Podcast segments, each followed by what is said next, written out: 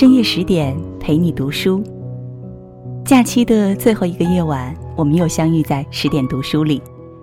我是林静，此时此刻我在安徽合肥向你问好。这个国庆假期，你有没有出游，或者是和亲朋好友相聚呢？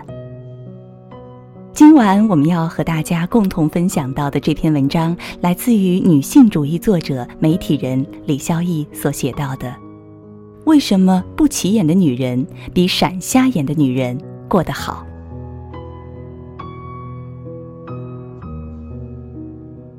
十四年前，国庆长假接近尾声，公司的一位重要客户 A 总带着太太和孩子自驾旅行回城。路过我们所在的城市，临时打电话给我的女老板。他们不仅工作合作顺畅，私交也不错。于公于私，我的女老板都应该热情款待。只是她的丈夫带着孩子去了外地，为了接待对等而方便，她带上我，并且叮嘱我安排个一日游。我花了很大心思选饭店、景点、交通路线、手信礼品，并且提前了解相关典故，打算既做好导游，也当好秘书。这一行宾主尽欢，晚餐气氛尤其好。我安排了一个非常有地方特色的私房菜馆，每道菜都有典故。我提前预习了故事，讲得绘声绘色。A 总特别高兴，指着自己的女儿，一个比我小三岁、正在读大学的女孩说：“年龄差不多，一样学中文，你比小易差的可不是一点点。”我赶紧打圆场自谦：“哪里哪里，我在学校特别老实，就知道死读书。工作后遇上好领导，是他调教的好。”A 总大悦，转脸对我的老板说。你这手下不仅工作利索、口才好，还贴心。我老板微笑说：“他刚毕业一年多，还有很多需要锻炼的地方。讲错话，大家别跟他计较。”A 总说：“句句都在点子上，哪有什么错话呀？”A 总酷爱苏东坡的诗词，我投其所好，卯足了劲儿的唱和。从豪情的“老夫聊发少年狂，左牵黄，右擎苍”，到轻俏的“墙里秋千墙外墙，墙外行人墙里佳人笑”，还有哲理的“若言情上有情深，放在匣中何不明？若言生在指头上，何不于君指上听？”饭桌气氛热闹得像个小戏台。一天时间在说说笑笑中结束，我心里很是得意，觉得圆满完成了任务。第二天，boss 带我到酒店送别埃总一家，我这才发现，他这两天穿的都是平跟鞋，个头看上去和穿了高跟鞋的 A 总太太持平。她衣着随意简朴淡妆，除了婚戒没有任何首饰，和平时的霸道总裁风格。完全不同。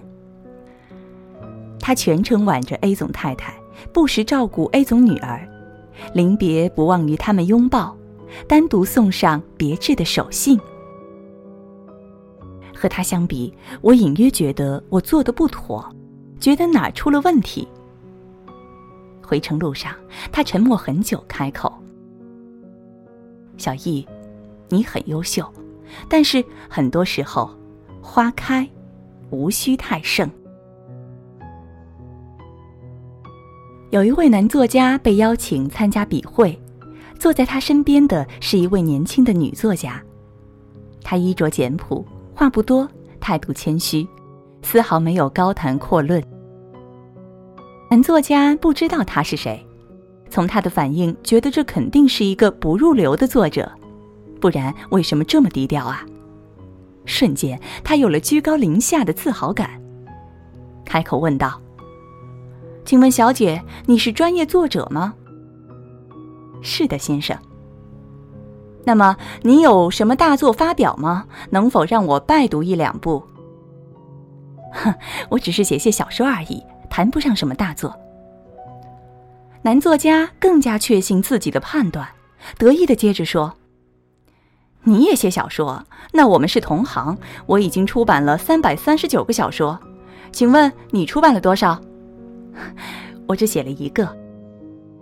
男作家有点瞧不上的问：“哦，你只写了一个？那你能告诉我这个小说叫什么名字吗？”女作家平静地说：“这部小说叫《飘》。”高谈阔论的男作家马上闭上了嘴。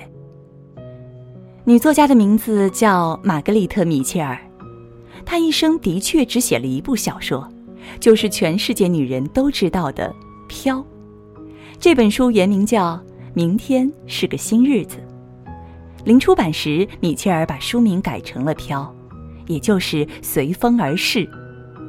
这是英国诗人道森的长诗《辛辣那》中的一句。小说一九三六年上架，立即打破了美国出版界的多项纪录，日销售量最高时为五万册。前六个月发行了一百万册，第一年卖出两百万册。随后，这本书获得了一九三七年的普利策奖和美国出版商协会奖。《飘》问世的当年，好莱坞就以五万美元当时的天价把《飘》改编成了电影。一九三九年上映，主演是电影皇帝克拉克·盖博和上帝的杰作费雯丽。仅仅在一九七零年代末，小说已经被翻译成二十七种文字，在全世界销量超过两千万册。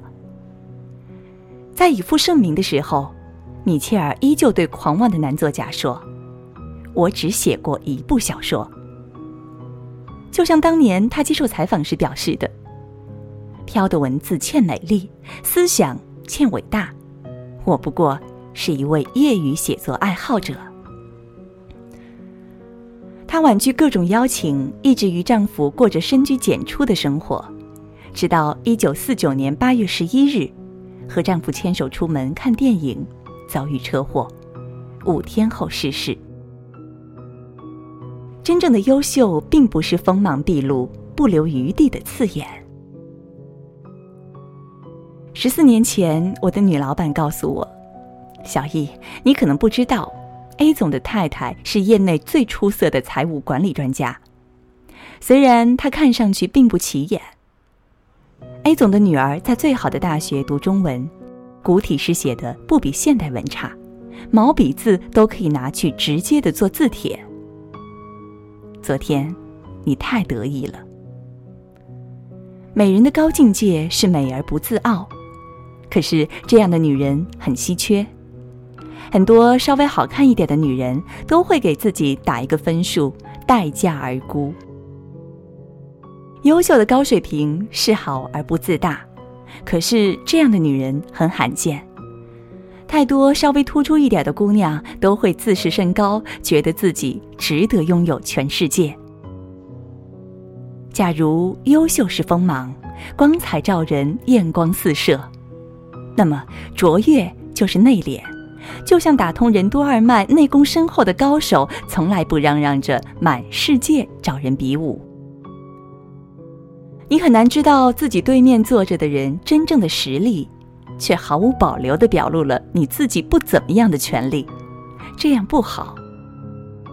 他顿了顿，接着说：“我不喜欢女孩或者女人充满心机，处处藏着掖着，假装愚钝。我想说的是。”越优秀的人越有平常心，就像大道至简、出类拔萃到了一定高度，反而泯然众生。没有那么多看不惯，没有那么多优越感，没有那么多的嫌弃，没有那么多不随和，只有看上去和普通人差不多的不起眼。可是你怎么知道那些不起眼的女人早已超越优秀，达到卓越的境界了呢？所以他们才比闪瞎眼的女人过得更好啊！我想起自己不经夸之后的臭显摆，恨不得时光倒流，重新回到那张饭桌前，做一个安静的旁观者。优秀是闪耀自己，卓越却是兼顾他人。把人当成寻常人，就好相处。把事当成寻常事，就好处理。愿我们能够做一个不寻常的常人。好了，今晚呢，我和大家共同分享到的这篇文章，来自于女性主义作者、媒体人，也是我非常喜欢的一位作家李肖逸所带来的。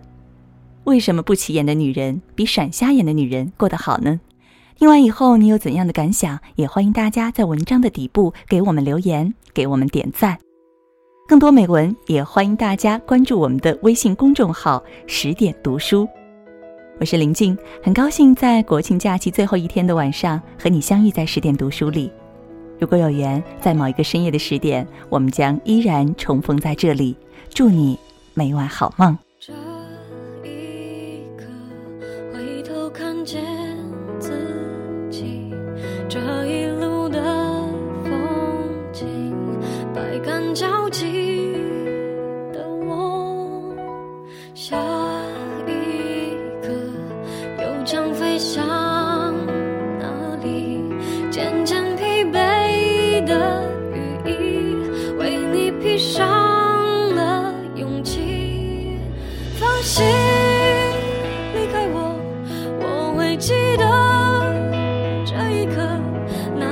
还飞翔着不